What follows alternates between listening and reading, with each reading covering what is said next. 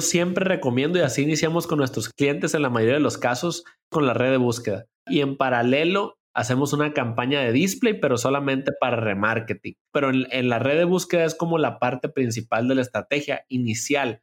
¿Por qué iniciamos ahí? Eh, ¿Y por qué recomendamos en la mayoría de los casos, sobre todo para pymes o campañas que no tienen altos presupuestos? Porque las personas que hacen búsquedas en Google tienen una clara intención en la mayoría de los casos de compra, ¿no? De lo que quieren, de lo que necesitan. En cambio, en, en Facebook o en Google Display o en YouTube, las personas tal vez no están como en la etapa de querer comprar,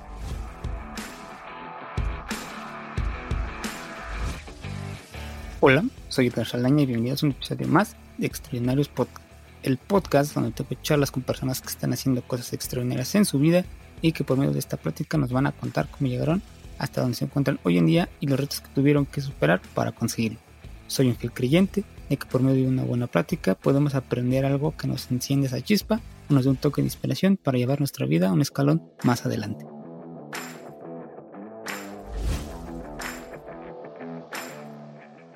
Hola a todos y muchas gracias por estar aquí de nuevo. Hoy tenemos a Alan Valdés. Alan es experto en marketing digital, en específico en Google Ads. Es fundador de la agencia de marketing digital Clickomi. Alan tuvo el gusto de conocerlo en la segunda edición del Congreso de Aprendamos Marketing, en congreso organizado por Rubén Gallardo, y él fue la parte que expuso y habló sobre Google. Muchas gracias, Alan, por estar aquí y por aceptar la entrevista. Muchas gracias, Edgar, por la invitación. ¿Cómo estamos? ¿Todo bien? Todo bien, listos para, para darle la entrevista. Perfecto, muchas gracias. Alan, me gustaría empezar por que me digas quién es Alan Valdés y cómo empezaste en este mundo de, del marketing digital. Ok, pues mi nombre es Alan Valdés, como bien dijiste, y soy especialista en publicidad digital, toda la parte de tráfico pagado y como bien dijiste, la parte de Google Ads específicamente, ¿no? ¿Cómo empecé en esto? Pues estuve, me gradué de ingeniería industrial, que no tiene nada que ver con Google Ads o con marketing digital, pero mientras estaba estudiando la carrera, tuve que hacer unas prácticas profesionales y en esas prácticas que encontré era una vacante de marketing digital. Entonces desde ahí me empezó a gustar mucho todo lo relacionado a los negocios online, al, al marketing en línea y a todo lo que estaba sucediendo en ese entonces cuando recién no iba, no es que iba recién iba iniciando, pero no estaba tan avanzado como ahora, ¿no? Las empresas no tenían tanta claridad sobre la importancia del marketing digital, ¿no? Entonces estuve ahí un tiempo como practicante, luego me fui a una, a una agencia de marketing digital ahí mismo en Monterrey y después de eso estuve un año más o menos ahí, una agencia de marketing digital pequeñita, donde trabajábamos con pequeños clientes como tiendas locales, este, doctores, agentes inmobiliarios, eran empresas chiquitas y yo ahí les administraba lo que es Google Ads y también hacía en ese entonces posicionamiento web orgánico, ¿no? Estaba en toda la parte tanto de pagado como tráfico orgánico y en ese entonces, mientras estaba ahí sin buscarlo, eh, me ofrecieron un trabajo en una agencia de medios en la Ciudad de México, una de las más grandes del mundo, de hecho, que tiene presencia en muchos países y que y sus clientes son eran sus clientes eran como BlackBerry, General Motors, Samsung, etcétera, etcétera, ¿no? Marcas que invierten millones. Entonces, pues la verdad que cuando me contactaron, pues no la pensé mucho y me fui a, Ciudad de México y a mí me tocó en ese entonces trabajar con BlackBerry, cuando BlackBerry era, pues, era conocido y, y el monstruo. sí, era el monstruo y todo el mundo traía el BlackBerry Pin, ¿no? Era como la moda. Y, y ahí yo administraba pues las campañas de BlackBerry para todo México como, como parte del, o sea, la parte del corporativo de BlackBerry y también parte de Brasil, que ahí no me preguntes cómo le hacía en portugués, pero tenía hasta una traductora que me ayudaba ahí con los anuncios, las keywords, y era, era un show, ¿no? Pero lo más como sorprendente de esto, o más bien lo que más me impactó fue pasar de estar manejando campañas en Google Ads de 5 mil pesos al mes a administrar una campaña de más de un millón de pesos mensuales, ¿no? Entonces ahí pues que estuve dos años en Ciudad de México en dos agencias, primero ahí, luego me fui a otra y ahí pues estuve trabajando con estas marcas más grandes, ¿no? También trabajé mucho tiempo con General Motors, con Adidas, con marcas que tal vez te dan más chance de que los resultados no se reflejen tan rápido en ventas como muchas de las pymes que lo que quieren es más que nada, si inviertes un peso, ver el retorno de inversión lo antes posible, ¿no? Y esas marcas no son tan así, ¿no? O sea, te tienes más colchón para generar ese tipo de resultados.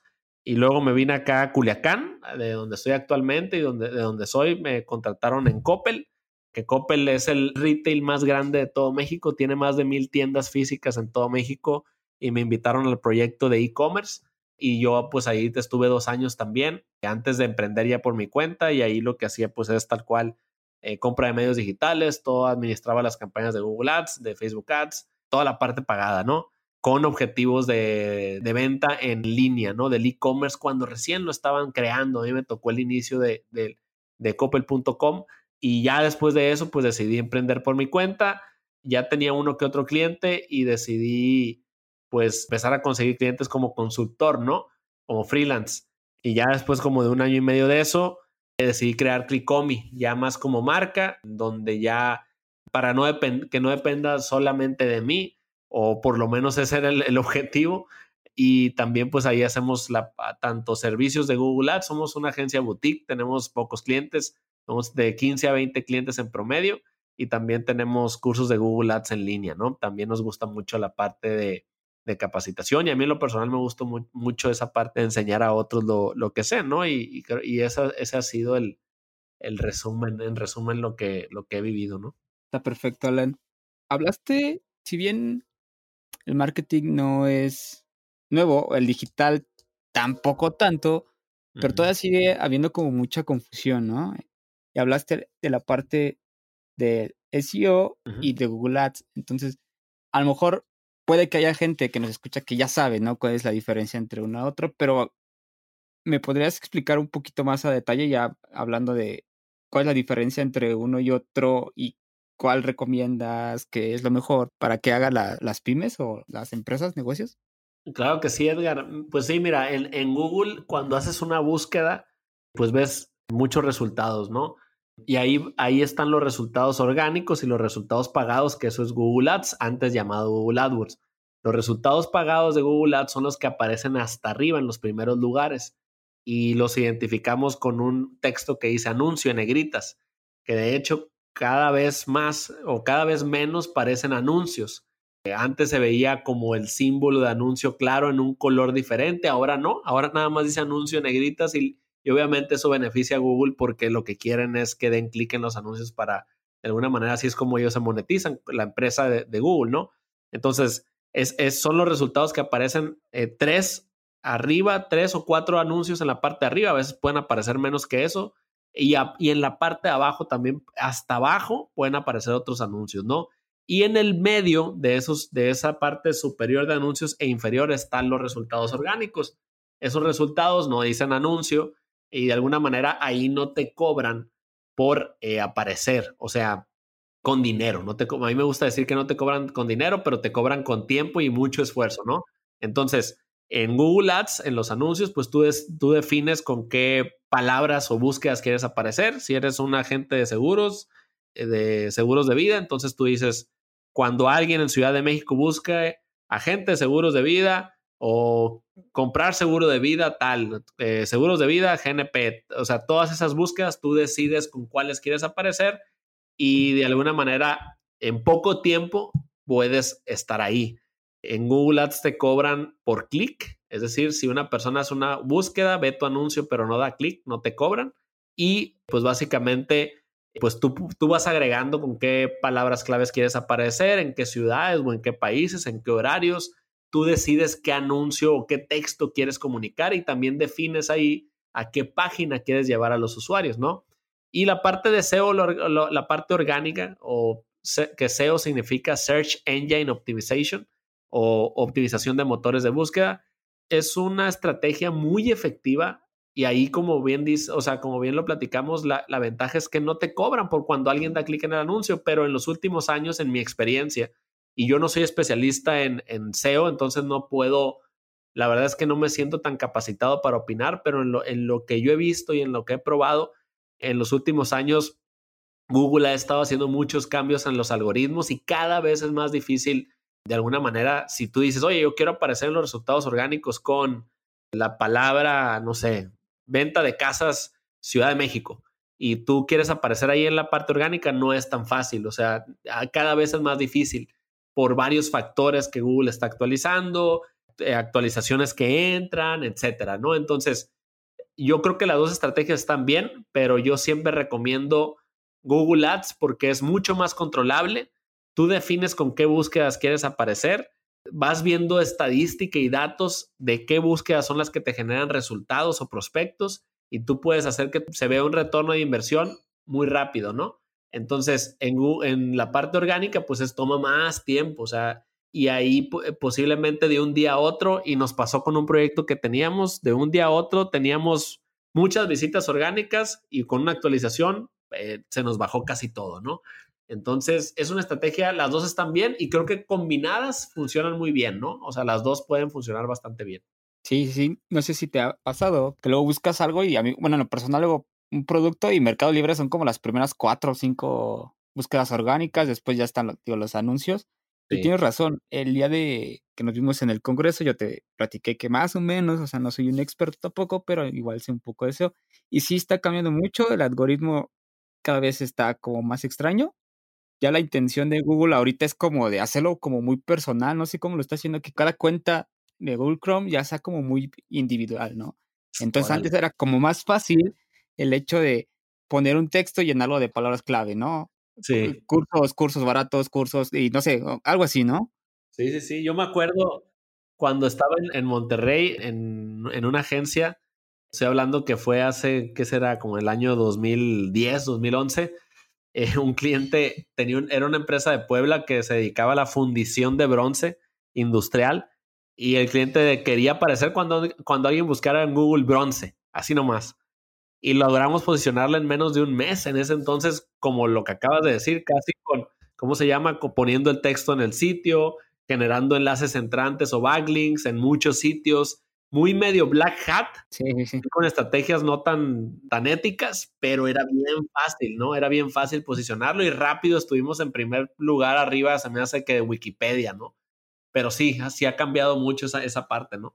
Sí, es más complicado. O sea, ahorita ya es como entre más nicho, o sea, tu negocio es más fácil posicionarte, pero aún así cuesta, De hecho, apenas estuve hablando con Ilse de en Aprendamos Marketing, ellos me entrevistaron a mí y sí les estuve diciendo, o sea, si quieren intentarlo, o sea, está bien, es, es bueno porque si lo logras y lo haces bien, vas a estar ahí, ¿no? Y te va a generar muchas ventas o muchas visitas, dependiendo de lo cual sea lo, lo que requiera. Pero es más, es más tardado, como dices, y es, creo que para el hecho de que tú quieras cobrar o algo así, no vas a tener como la justificación como en caso de los anuncios, ¿no? Que, como dices, puedes ver cuánto te está costando, cuántos clientes ya obtuviste de eso y hacer algunas campañas con más, más específicas, ¿no? Sí, sí, sí, sí, de acuerdo. Hablando de, Google Ads, ¿en dónde podemos aparecer nosotros en, en Google? ¿Cuántas redes tiene para mostrar nuestros anuncios en caso de que queramos ponerlos? Pues mira, eh, de, hecho es una muy buena pregunta porque muchos justo piensan que Google Ads solamente son los anuncios que aparezcan, que aparecen, perdón, en la, en la búsqueda, ¿no? Y así nació Google Ads con ese tipo de anuncios, pero actualmente eh, podríamos decir que es una plataforma de publicidad online. No solamente está el buscador, que esos son se les conoce como anuncios de búsqueda, pero también está, como dices, distintas redes de anuncios, como es la red de display o Google Display, que es una red que está compuesta por más de 3 millones de sitios web y aplicaciones móviles y sitios de noticias, blogs, eh, no sé, como Forbes, Entrepreneur, MCN, como que sitios de contenido, ¿no? Muy grandes y son donde aparecen también esos anuncios gráficos como tipo banners. Ahí también podemos aparecer utilizando Google Ads, ¿no?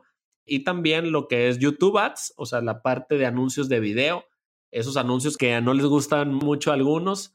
Que la canción. sí, que aparecen la, la, que te da la opción de omitir anuncio. En esos la ventaja es que te cobran por visualización en un modelo que se llama CPV o costo por visualización. Te cobran cuando alguien ve por lo menos 30 segundos de tu anuncio. Si alguien al segundos 29 lo, le dan omitir, no te cobran. Y aparte de eso también está Google Shopping, que eso es dentro de la red de búsqueda, pero es exclusiva para tiendas online o e-commerce, que son anuncios que aparecen como imágenes de productos físicos. Tienes que tener producto físico forzosamente y aparece la imagen del producto, la descripción, el precio, la marca.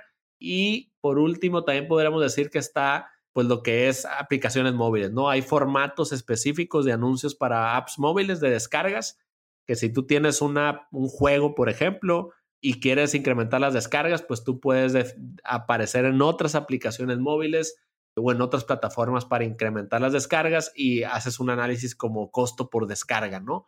Y creo que no se me está pasando alguna otra, pero esas serían las, las redes principales. Perfecto. Ahora, en tu experiencia, si alguien tuviera un negocio de venta de ropa para perro, ¿no? Ajá.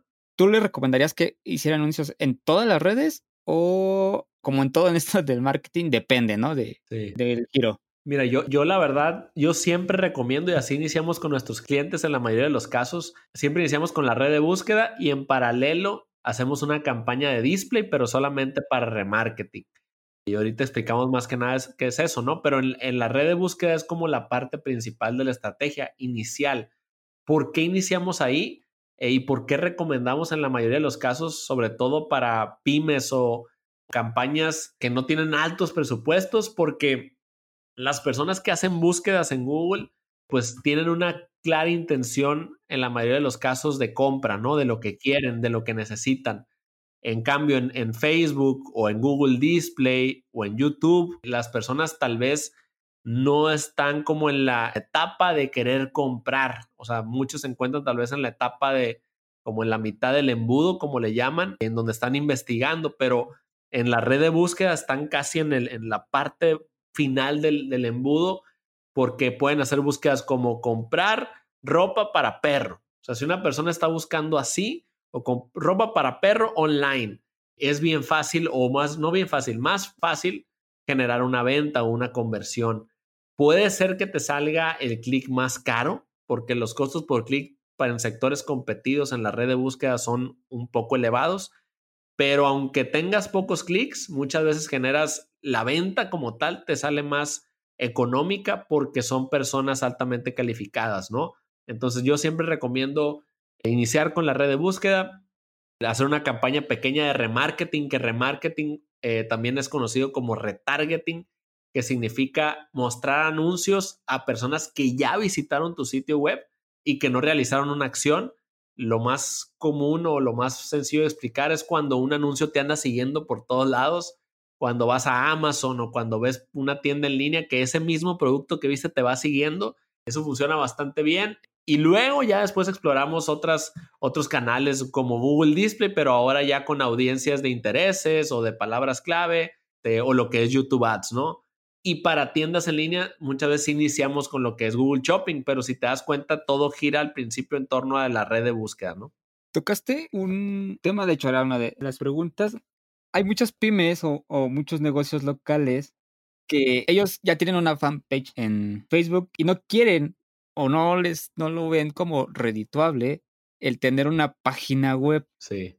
¿Cómo a tu experiencia para estas campañas de retargeting, para hacer buenas campañas también, ¿les recomiendas que sí tengan una página web, aunque sea lo más elemental posible, o crees que con la pura fanpage de, Facebook ya es, es, suficiente? No, yo creo que sí. Yo siempre recomiendo que sí tengan un, sitio web, ¿no? Y esa pregunta, Edgar, no sabes cómo me la hacen en el canal de YouTube, es lo que más preguntan. En los videos preguntan, oye, tengo una fanpage, ¿puedo mandar las, las campañas ahí? O sea, de que puedes, puedes, o sea, sí puedes pero existen muchas desventajas de hacerlo así, ¿no? Entonces, la primera, o sea, si mandas una fanpage no puedes saber qué está pasando ahí, o sea, no tienes opción de meter códigos de conversión, ni, ni, ni, sabes mucho del tiempo que pasan las personas en, en, la fanpage o qué acciones están haciendo en la fanpage, o tal vez llegan y se salen, o tal vez llegan y te mandan un mensaje, o sea, no lo puedes medir. Entonces, Sí lo puedes hacer, pero yo siempre recomiendo, como tú dices, algo muy básico, con eso basta. O sea, actualmente hay plataformas pues que te permiten eh, crear sitios web, tu propio sitio web, muy fácil, ¿no? O sea, ni, necesitas ser programador, ni diseñador, ni nada. O sea, hasta con Wix o con WordPress o con otras plataformas puedes crear tu página, ¿no? O sea, no, no creo que ya la etapa en la que vivimos, no creo que sea de un momento en que podamos omitir no tener una página web por lo menos informativa, ¿no? Sí, Me ha pasado a mí que yo comentándolo igual con, con amigos que tienen ciertos negocios, yo les digo, pues haz tu página, pero ellos tienen como la idea de que se van a gastar 50 mil pesos en, programar y, sí. y digo, bueno, si lo que tú quieres es que te salga, no sé, tú vendes celulares o artículos de celulares y que te salga el Samsung y el, y el iPhone así volando cuando, cuando abren tu página y que choquen y que salga luego tu logo, pues sí, digo, obvio sí, ¿no? Pero luego para lo que la necesitas o para lo que yo te recomiendo, digo, con un WordPress es más que, que suficiente. Claro. Ahora, esta creo que también es una pregunta que te han hecho mucho y creo que es como la pregunta del millón. Ajá. ¿Google Ads o Facebook Ads? ¿Por qué uno? ¿Por qué otro? ¿Los dos? ¿Cómo ves tú? Google Ads 100%. Ah, no es cierto. Pues mira, la, verdad es que sí, eh, es de las preguntas que más me hacen y yo creo que, bueno, con nuestros clientes muchos están utilizando Facebook Ads y también estamos utilizando Google Ads en paralelo. O sea, la primera respuesta sería es no es una o la otra. Las dos pueden funcionar muy bien en conjunto. Ahora, sí hay algunas, algunos negocios que se pueden beneficiar en un inicio más de una plataforma que otra en mi punto de vista. ¿Y a qué me refiero con esto? Por ejemplo, para los negocios que, que van al consumidor final, por ejemplo, toda la parte como de venta de ropa o productos al tal cual, consumidor final, ahí Facebook Ads funciona bastante bien, ¿no? Estoy hablando de Facebook Ads, también incluyo lo que es anuncios en Instagram, ¿no? Porque es desde la misma plataforma. Entonces, ahí es más fácil identificar la segmentación para ese tipo de perfiles. Eso no quiere decir que no puedas vender ropa en Google Ads. Tenemos, bueno, tuvimos un cliente donde vendíamos tenis y ropa en línea, ¿no? En Google Ads. Sin embargo, lo que puedes como aprovechar muchísimo más para Google, que, que normalmente Facebook no, es cuando tú vendes un producto a otra empresa. O sea, estamos hablando que tu negocio es B2B, que vendes de negocio a negocio, ¿no? Y en ejemplo, una agencia, tenemos, por ejemplo, un cliente que da servicios de transporte empresarial. Entonces, es justamente, es, o sea, no, como es más difícil identificar a un tomador de decisión en Facebook o mostrarle un anuncio a esa persona que quiere contratar transporte para toda su empresa, que a diferencia va a Google, a Google y pone servicios de transporte empresarial, transporte ejecutivo, etcétera, etcétera, ¿no? Entonces, en esos casos, sí, Google se lleva de calle a lo que es Facebook e Instagram. Y muchas veces, por el contrario, cuando es al consumidor final, muchas veces sí Facebook es mejor o he visto mejores resultados en, ese caso, ¿no?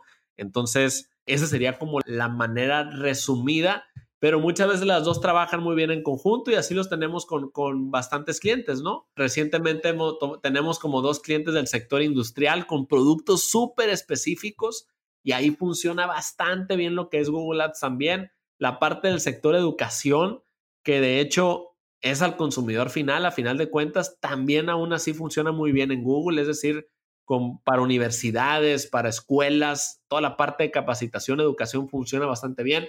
Entonces, yo diría las dos, pero si tu producto es muy específico, muy de nicho, empieza con Google y muchos empiezan con Facebook porque es como, o Instagram, porque es, creo yo, como más se ve más fácil, ¿no? Le tienen miedo a Google. Y de hecho, esa palabra utilizaron hace poquito una persona, me dijo, no, es que me da miedo Google Ads, me dijeron. Como que se ve más, más difícil, ¿no? Bueno, yo sí lo veo como, o sea, a simple vista, ¿no? A lo mejor ya no es como ir a, irle agarrando la onda ya. Pero sí, o sea, sí, tiene más como cosas, ¿no? Como tiene más herramientas. Sí te da como el temor de, ay, ahora dónde le pico, o puedes segmentar más, entonces eso también es bueno porque como te ayuda, pero también te genera cierta, cierto miedo, ¿no? Sí, sí, totalmente. El día del Congreso, tu plática hablaste de tres tipos de campañas. Ajá. Ahorita sí, lo más cortito que puedas, me puedas mencionar para que la gente sepa cuáles son y cuáles son los beneficios de, de cada una, cuáles fueron esas tres campañas o cuáles son los tres tipos de campañas los dividimos por, por temperatura de tráfico, temperatura de, de usuarios, ¿no? Son las campañas de tráfico frío, las campañas de tráfico tibio y las campañas de tráfico caliente. Y esa es una forma como de definir el tipo de perfil o la atención del usuario o el conocimiento sobre todo que tiene sobre tu empresa. Es decir, la mayoría de las campañas cuando uno piensa en, crear una campaña de marketing digital o una estrategia, piensa en campañas de tráfico frío. Y se llama frío porque son personas que no te conocen, ¿no? La relación está de alguna manera como fría. Es decir, pues son personas que nunca han escuchado de tu marca, nunca han visitado tu sitio web y el objetivo de esas campañas es que las personas lleguen a tu sitio web y que por lo menos te conozcan o establezcan algún tipo de como de relación o de conocimiento o que interactúen con que le den like a alguna publicación o que visiten tu sitio web y vean un video dentro de tu sitio. Esas son como campañas de, de tráfico frío. La idea de esas campañas de tráfico frío es tratar de pixelear, así le llamamos, ¿no? O más que nada etiquetar a esas personas que llegaron al sitio para luego mostrarles más anuncios para que realicen de alguna manera la acción que queremos hacer, que son campañas que están enfocadas a personas que ya visitaron tu sitio, pero tal vez no te han contactado, no han llenado una solicitud, no han llenado un formulario o no han comprado un producto. Todavía no son clientes tuyos, ¿no? Y el objetivo de esas campañas es hacer lo posible para que realicen una primera transacción o dejen sus datos, ¿no? Y todas estas, estas campañas no están limitadas a un tipo de canal, se hacen en Facebook, en Instagram, en Google, dependiendo de, de los canales que quieras utilizar. Y por último, las campañas de tráfico caliente, pues son enfocadas ahora sí a clientes a esas ya conseguiste a un cliente, te hizo una pequeña transacción, ¿cómo le hacemos para que vuelva a comprar o eleve el monto de la venta, ¿no? Total. Y por ejemplo, tú puedes crear en Facebook, puedes dar de alta, por ejemplo, en, en anuncios de Facebook, dar de alta una base de emails de todos tus clientes y mostrar anuncios de productos complementarios, ¿no? Igual en Google Ads podemos hacer eso o a todas las personas que llegaron a la página de gracias por tu compra, mostrarle un producto de un anuncio con un producto relacionado, ¿no? Entonces, esos son como las, las tres, los tres tipos de, de campaña de tráfico, tráfico frío, tibio y caliente, ¿no? Y la mayoría, la mayoría solamente pensamos en, en las campañas de tráfico frío, ¿no?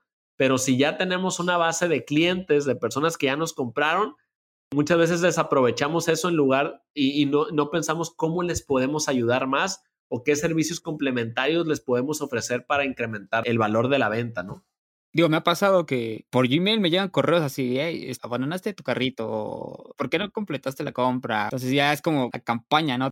Y, muchas veces he adquirido productos por lo mismo, que dije, bueno, sí lo voy a comprar y después, a lo mejor no, y a la mera hora me llega el correo recordándome los beneficios y todo lo demás y termino adquiriendo, ¿no? Entonces, son muy buenas ese tipo de campañas y sí, creo que son tres que deberían de hacer, pues todos, ¿no? Los que tengan eh, algún negocio. Ahora, ya nos convenciste, Alan, hay que hacer campañas en, en Google, ¿no? Ajá. ¿Cuánto crees que sea como lo recomendable para invertir en, en, en, Google, lo mínimo? Digo, yo sé que esto va a depender mucho del tipo de, de, empresa, ¿no? Y el poder adquisitivo que tenga cada negocio, pero tú a, la expertise para que puedas medir bien o que tengas un mayor alcance, ¿cuánto crees que sea lo mínimo que, que recomiendas? Pues mira, yo, yo recomiendo que por lo menos la empresa tenga capacidad de invertir 3 mil pesos al mes. Es como lo mínimo, lo mínimo. Y la verdad es que eso es, si es una pyme, una pequeña empresa local con pocos empleados o, o que va iniciando, ¿no? Y a veces hasta esa cantidad para ciertas empresas pues es un reto, ¿no? pero lo óptimo serían, yo creo, para una pequeña, mediana empresa, un promedio de 10 mil pesos al mes en Google Ads. Eso sería como lo, lo óptimo. Obviamente puedes obtener resultados con 3 mil pesos al mes, hasta con 2 mil pesos al mes, pero va, va, la, desventaja de eso es que te va a tardar más, vas a tardar más tiempo en ver resultados y también en hacer optimizaciones, ¿no? En, en ver qué es lo que funciona, qué es lo que no funciona, pero en Google Ads pues no hay un límite de inversión, ¿no? y quienes te digan que necesitas invertir pues forzosamente una cantidad, pues no es cierto, ¿no? Con nuestros clientes sí, tratamos de que tengan cierto presupuesto, pero tenemos clientes que invierten, eh, no sé, pues 100 mil pesos al mes, 200 mil pesos al mes. Y yo, como te decía, cuando estaba eh, como empleado en agencias, pues trabajaba con, con inversiones de millones, ¿no? Esa sería como la recomendación. Puedes iniciar con poco y puedes en los siguientes meses ir escalando la, la inversión. Perfecto. Ahora, ¿nos podrías decir como tres, cinco aspectos indispensables que tienen que tener tus anuncios en, la red de búsqueda? No sé, que se enfoquen bien en las palabras o, o qué tres cosas tienes que hacer bien para que ahora sí que el, el, anuncio funcione, ¿no? Porque el hecho de que hagas un anuncio no quiere decir que te va a funcionar. Claro que sí. Va, va, te voy a dar tres para, que, para, para crear anuncios atractivos y que funcionen, ¿no? Y que generen ventas. El primero es la relevancia, o sea, crear anuncios relevantes. ¿Y a qué me refiero con esto? Básicamente, y, hagan la prueba los que nos están escuchando, hagan una búsqueda de algún producto o servicio, busquen, por, por ejemplo, eh, televisiones Samsung y vean los anuncios que les aparecen. Muchos de los anuncios no tienen relevancia y me refiero a que el texto del anuncio no es exactamente lo que, lo que tú estás buscando, ¿no? O si buscas ropa para venta de ropa para perros, como el, ejemplo que diste, Edgar, en, hay, hay, anuncios que dicen tienda de, de productos para perros o tienda de productos caninos. Entonces, la idea aquí es crear campañas muy, muy específicas de lo que tú estás buscando, ¿no? O sea, lo que Google quiere es que tú le muestres al usuario lo que él está buscando y que cuando la persona dé clic en tu anuncio, lo lleves a una página de, eso justo que, está que estaba buscando la persona, ¿no? Entonces, esa sería como la primera, el primer, la primera clave. La segunda clave sería la diferenciación. Trata de ver, hacer búsquedas de tu sector o de la empresa con la que vayas a trabajar y ve el tipo de anuncios que hay, la comunicación que utilizan.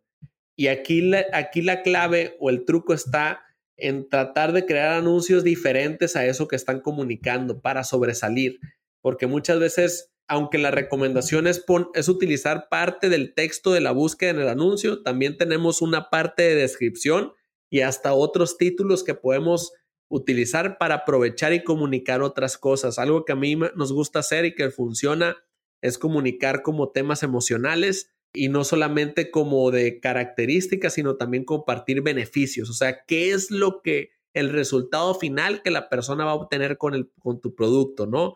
Si vendes un libro, en lugar de decir en el anuncio, es un libro de 500 hojas, de pasta gruesa, color negro, en lugar de decir eso, puedes decir, una vez que consumas el libro vas a, vas a aprender tal y tal y tal, y después vas a lograr construir tu empresa y vas a tener más claridad para construir tu empresa, ¿no? En, lugar, en, el caso de que sea un libro de negocios, ¿no? Entonces, esa es la, como la, la forma de, de comunicar. También ayuda mucho. Y por último, hay algo en Google Ads que se llama extensiones de anuncios, que son como aditamentos a los anuncios, que, es, que hay muchos tipos de extensiones que hacen que el anuncio sea más visible y sea más grande, que ocupe más espacio en los resultados. ¿Y qué tipo de extensiones existen? Están las extensiones de ubicación, que abajo del anuncio de búsqueda aparece un enlace con la dirección de la tienda o de la empresa. Y también hay extensiones de llamada en donde aparece el teléfono para que puedas marcar directamente.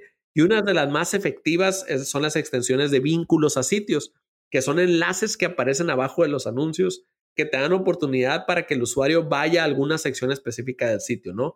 Entonces esas tres claves van a ayudar mucho a, a que tus anuncios sean más atractivos, ¿no? Perfecto, Alan. Ahora, el dueño de negocio oprime muchas veces, te genera como cierto inseguridad, ¿no? De, al querer contratar a ya sea un consultor, un freelance o una agencia.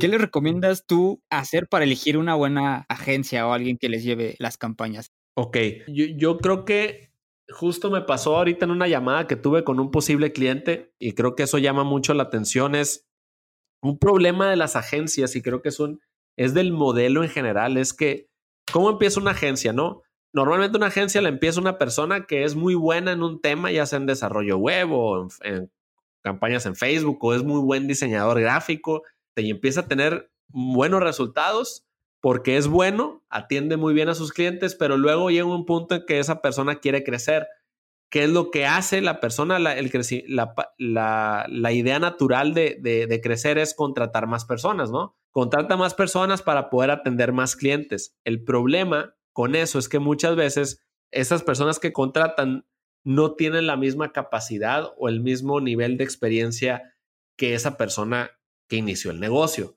No digo que no sea posible contratar personas con esa calidad, pero muchas veces al crecer mucho se va perdiendo ese toque, ¿no? una empresa que te contrata, pues muchas veces le ponen a un account manager, una persona que tal vez no tiene tanta experiencia y que de alguna manera pues no tiene ese trato que tú, que una empresa busca.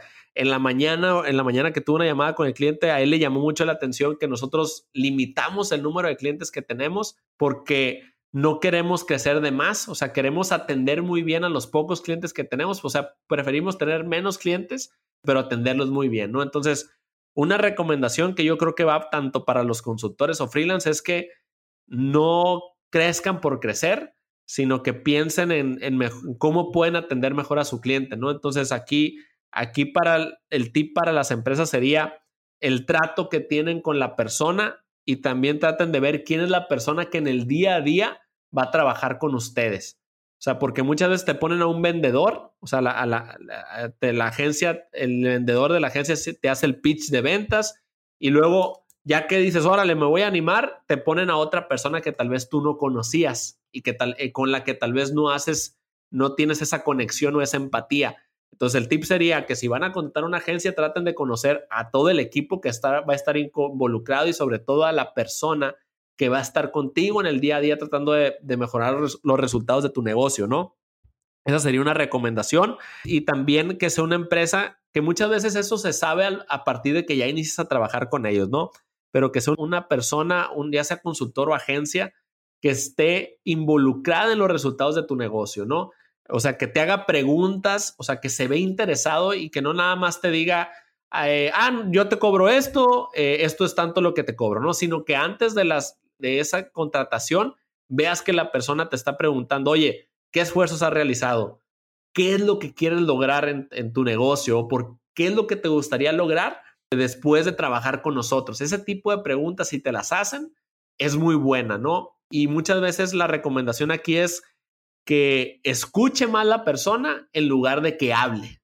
E, eso a mí me ha funcionado mucho con los clientes cuando yo hago mis, mis propuestas, sobre todo en las primeras llamadas, mm, a diferencia de un vendedor que muchos lo visualizamos como el vendedor que habla y es muy carismático y es muy bueno para hablar, lo que yo hago es más hacer preguntas y escuchar, ¿no? Y yo creo que podríamos decir que yo estoy así dando como una recomendación extraña porque estoy tratando de, recomendar cosas que nosotros hacemos, pero creo que, que poniéndome del lado de la empresa, eso ayuda mucho, ¿no? Y por último, la parte de, de accountability o de resultados, o sea, que exista una forma clara de medir objetivos, que la agencia, que tú como empresa tengas capacidad o que queden bien definidos cuáles son los objetivos. A ver, ¿qué? Voy a pagarte tanto por Google Ads o por Facebook Ads y cuál va a ser el objetivo y qué es lo que vamos a lograr y cómo lo vamos a medir, ¿no? Es que esa, sería clave también en, ese punto, ¿no? Ah, perfecto. Creo que tienes mucha razón en la parte de escuchar, ¿no? Muchas veces a mí me molestan a mí ese tipo de vendedores. Dice, oye, quiero este micrófono que, ah, sí, el mío lo tiene y aparte tiene tal, y te empieza a decir un buen de cosas y ni te deja como terminar muchas veces, ¿no? La, Lo que quieres. Ahora ya van a contratar una agencia, ya se decidieron, ahorita con los consejos que nos diste. Un lapso para medir resultados para que la gente de, que tenga negocios diga, ¿continúo o no continúo con, con la agencia? Un tiempo, ¿no? Digo, porque muchas veces la mayoría de los negocios quieren las cosas rápido, pero a veces no es tan, tan así, ¿no? ¿Cuántos meses recomiendas para que se vean los resultados y para saber si continuamos o no con esta agencia? Pues mira, yo creo que ahí eso pasa mucho, fíjate, Edgar. Creo que es un, un problema de muchos empresarios que piensan que, que esto del marketing digital, al tenerlo más medible, al tenerlo como más al alcance, piensan que es de la noche a la mañana los resultados, ¿no? Entonces, aquí un buen periodo de tiempo, y de hecho nosotros lo comunicamos con nuestros clientes, es de, tres meses. Eso no quiere decir que en los primeros meses no se obtengan resultados o que no vaya a obtener un retorno de inversión, pero en, en un periodo de tres meses te da oportunidad de hacer prueba, de hacer análisis, de hacer mejoras y ajustes para que la campaña quede eh, afinada, ¿no? Entonces, esa sería como, como la respuesta y también tener bien, bien claras las expectativas, ¿no? De parte del cliente, ¿no? Que, que, que, la agencia comunique que pues no son resultados inmediatos, porque muchas veces por vender el proyecto dices, no, claro que sí, en el primer, la primera semana ibas a tener miles de ventas, ¿no? Este, y no, y, no es así, ¿no? Entonces, tres meses es como lo óptimo, ¿no? Sí. Como dices, creo que las personas tienen la idea de que quieren resultados de la noche a la mañana y muchas veces las agencias o quien presta el servicio, la mayoría de las cosas que hace es como generarte un lead, ¿no? Un posible cliente. Sí. Ya eres tu empresa quien tiene que cerrarlo, ¿no? Creo que eso es algo como que también tendrían que decirle a los o no prometerles tanto así como agencia, te voy a generar más ventas, no, te genero leads. Y ya, tú los tienes que convencer. Si no los convences tú, eso ya no es cosa de quien te está llevando este tipo de... Exacto, totalmente. Eso es cierto. ¿Ves tú recomendable igual crear tu equipo en una pyme específico para marketing? Buena pregunta. Mira, yo creo que depende, o sea, depende de la etapa, pero creo que siempre, antes de, crear tu propio equipo, siempre es bueno trabajar con externos. Sobre todo al inicio para que veas el trabajo que se hace, para que aprendas también. Y de hecho también es bueno que tú en un inicio le muevas algo, ¿no? Yo sé que a veces el, dueño de negocio no tiene tiempo para, pues para crear campañas o hacer publicaciones, etcétera pero por lo menos a veces hay que meternos un poquito, hacer una, una inversión de tiempo para, para medio entender, para tener capacidad de, de solicitar bien a, las agencias los, los requerimientos, ¿no? Entonces, yo sí recomiendo que por lo menos tengan un tiempo, contraten, trabajen con, con agencias o con consultores y ya luego ya empiezan a crear su equipo. Y sobre todo, si ya estás viendo que la parte digital representa pues un buen porcentaje de, tu modelo de negocio, de tu, de, tu, de tu porcentaje de captación de nuevos clientes, ¿no? Sí, sí, como dueño de negocio a veces uno no tiene como el, tiempo, pero sí es como muy recomendable, mínimo que sepas qué es lo que van a hacer. Ahora, ya dijiste y quiera, llegar a esta parte, yo sé que Alan es el buenazo en Google. Ahora, platícame un poquito en esta parte que comi del área de, de educación.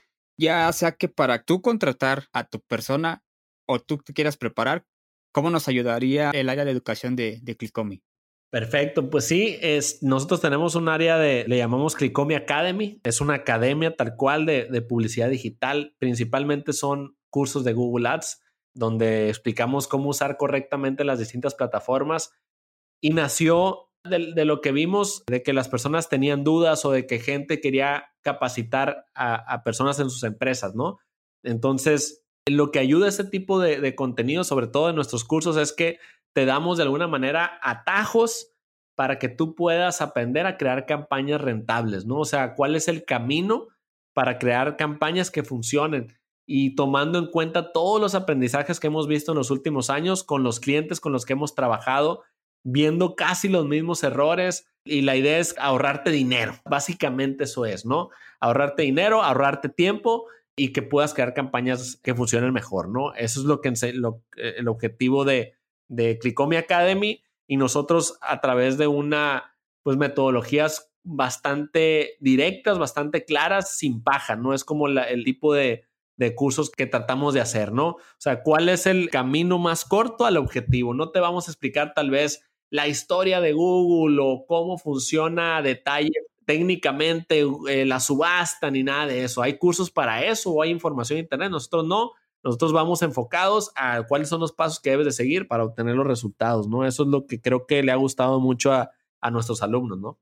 Sí, sí, sí, lo que he hecho yo acabo de, adquirir un curso, entonces por obvias razones lo, recomiendo ampliamente. Excelente. Allen, ya estamos a 10 minutitos de terminar un, un, par de preguntas. ¿Qué proyectos siguen ahorita para Alan y, para Clicomi? No sé, en este año, en los próximos cinco años, ¿qué viene para ti? Pues mira, a cinco años no, lo tengo tan claro todavía. Yo soy más de, de planear a corto plazo. De hecho, mis planeaciones las hago de tres meses en adelante, o sea, de aquí a tres meses. Pero lo que, lo que estoy pensando este año es eh, crecer mucho la parte de Clicomi Academy, crear cursos nuevos, llegar a más personas, ayudar a más personas a, que aprendan a utilizar plataformas de publicidad online. Ese es uno de los objetivos principales. Y para la parte de servicios, la idea también es crear una oferta de servicios más productizados, que quiere decir servicios que son ya como más empaquetados o definidos, ¿no? Actualmente los clientes que con los que trabajamos, el proceso de onboarding o el proceso de tomar un nuevo cliente es como muy personalizado, tenemos varias llamadas con ellos, hacemos una propuesta, etcétera, pero hay un grupo, un sector que tal vez no tiene tanta capacidad de pagar igualas o mensualidades, pero que por lo mismo queremos crear productos más a la medida de que, por ejemplo, una auditoría de Google Ads, ¿no? En donde auditamos y te entregamos un video con todas las mejoras que puedes hacer, o la parte de etiquetado de Google Ads y Google Analytics, o sea, por una, un pago fijo, te configuramos todas tus campañas remarketing, conversiones, toda la parte de los códigos, ¿no?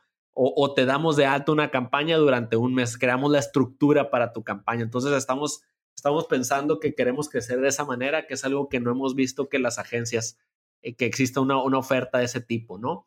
Entonces, pues son esas dos, la verdad. La parte de Clicomi Academy, estamos por lanzar un nuevo curso y en la parte de servicios es lo que viene después. Queremos crear esa parte de servicios productizados, ¿no?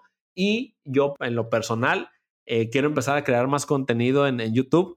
Entonces es como mi canal en donde yo me siento creo que más cómodo, en donde comparto algunos tutoriales, algunos videos y mi idea es como compartir, estar más activo en, ese, en, ese, en esa parte, ¿no? En YouTube.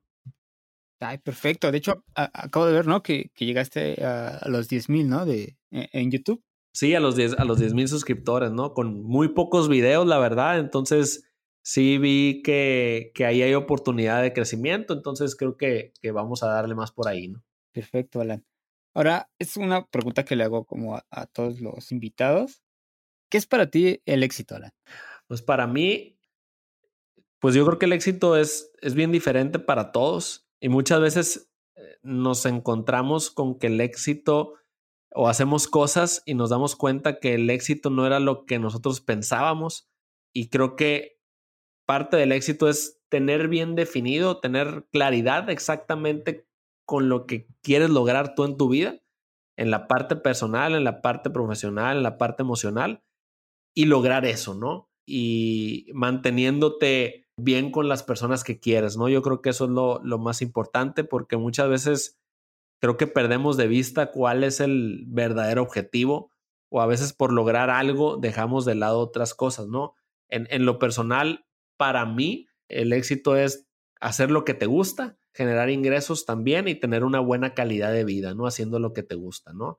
Y tener capacidad de pasar tiempo con tu familia. Ese es para mí el éxito, pero creo que puede variar y tal vez para, para muchos no sea eso, pero la idea es que por lo menos eh, al, alcances o tengas claridad en eso que tú quieres lograr, ¿no? Perfecto, como dices, cada quien tiene su definición, pero sí hay muchas que concuerdan, ¿no? tener tiempo creo que es de las cosas que más me han comentado, así como tener tiempo para mí y para mi familia, ¿no? Sí, totalmente. Alan, pues muchas gracias de nuevo por tu tiempo, por esta hora que estuvimos este, platicando. Yo sé que va a ser como de mucho valor para las personas que, que tienen ciertas dudas, ¿no? Con lo que es Google, digo, Google y Google Ads da para hablar horas, pero ¿quieres saber más? Click over Academy, ahí puedes ver más sobre ese tema. Antes de despedirnos, Alan, ¿dónde pueden seguirte? ¿Dónde pueden encontrarte? ¿Cómo, cómo dan con, los interesados en el curso? ¿Cómo, cómo podemos localizarte? Pues nos, puedes, nos pueden encontrar en clickomi.com. Ahí van a ver información de nuestros cursos. También tenemos una clase gratuita de Google Ads. Les, les recomiendo tomarla. Aquellos que quieren conocer más sobre, sobre, sobre lo que hacemos. Y en, en, en, mis redes sociales, pues estoy principalmente en Facebook con Alan Valdés, así pegado, Valdés con Z. Y en YouTube igual con Alan Valdés, youtube.com diagonal Alan Valdés y facebook.com diagonal Alan Valdés, en donde ahí comparto más como tips, este, estrategias de Google Ads eh, y alguna que otra cosa que, que veo interesante por ahí, ¿no? En, en, en, esta onda de los negocios digitales y el marketing. Perfecto, Alan, pues muchas gracias. Entonces, ahí nos andamos hablando en en un futuro. Claro que sí, Edgar.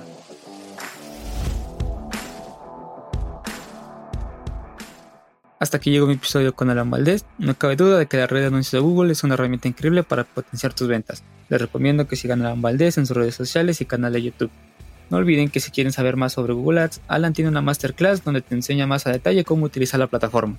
No me voy sin antes recordarte que nos sigas en Instagram como arroba primeros podcast por si quieres dejarme un mensaje, una recomendación o sugerencia, voy a estar contestando todo lo que me mandes. Si el episodio te aportó algo, no olvides compartirlo en tus redes sociales y etiquetarnos. Nos vemos dentro de 15 días con un episodio nuevo. Hasta la próxima.